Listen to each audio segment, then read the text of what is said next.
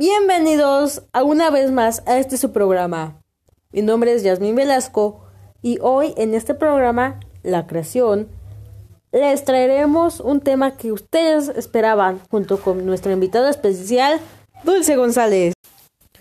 Hola Yasmín, mucho gusto, espero se encuentre bien toda la audiencia y un gran saludo.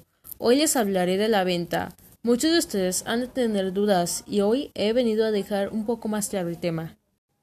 Comienza diciéndonos qué es un vendedor. Claro, mira, un vendedor debe ser un verdadero ejecutivo que conoce el mercado y debe de tener imaginación, paciencia, puntualidad, atención. Hay diferentes tipos de vendedores, tales como el repartidor, mostrador, externo, anunciador, creativo e ingeniero de ventas. Dinos, ¿se puede calcular cuánto gana un vendedor? Para eso debemos de saber cuánto valen nuestras necesidades humanas. ¿Hay algunas frases o estrategias que el vendedor no debe de aplicar o solo improvisan? Se sabe de cinco frases que nos dan a entender que si algo no sabemos, debemos de investigarlo y dar una respuesta, no quedarnos con el no. Para esto, por eso hay entrenadores de vendedores y supervendedores. Vamos a unos breves comerciales y enseguida nos sigues platicando del tema. Y vámonos en 3, 2, 1. Bueno. Lucy. Habla Juan. Te llamo porque me acordé de ti cuando te presté mi chamarra. Sí, aquí la tengo conmigo. Yo también. ¿Entonces aún la tienes? ¿Cuándo me la regresas? Al menos sé que los príncipes sí existen. Déjate conquistar por un príncipe marinela. Llénate de energía con 30 minutos de ejercicio al día.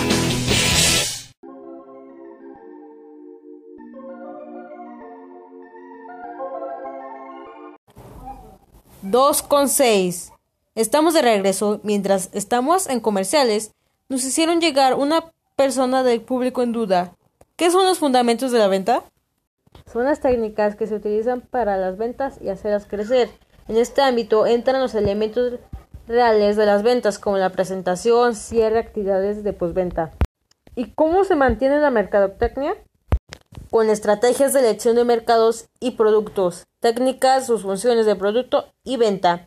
En esta área hay tendencias que buscan potenciar a los clientes existentes.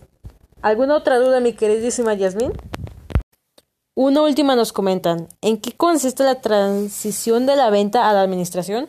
Te pongo un ejemplo, cuando un vendedor asciende a otro puesto de mayor jerarquía, de donde debe de usar más la administración que la venta personal. Gracias por brindarnos tu tiempo al explicarnos estos temas. No agradezcas, fue todo un placer. Bueno, se ha terminado el tiempo, pero antes de despedirnos, les deseamos un excelente día y recuerden, las limitaciones te las colocas tú.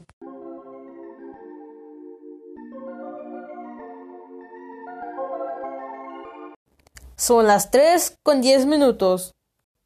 Recuerden seguirnos en nuestras redes sociales, arroba creación Facebook, arroba creación FM, Instagram y hasta pronto. En la calle, en un kiosco, en un bar, en el living. Viajando, charlando, jugando, compartiendo. Solo, con amigos, con tu novia, con tu novio. En cada esquina, a cada momento, siempre lista para vos. En cada esquina tenés una oportunidad para disfrutar tu Coca-Cola, siempre fría, siempre a mano. Destapa una Coca-Cola, destapa felicidad.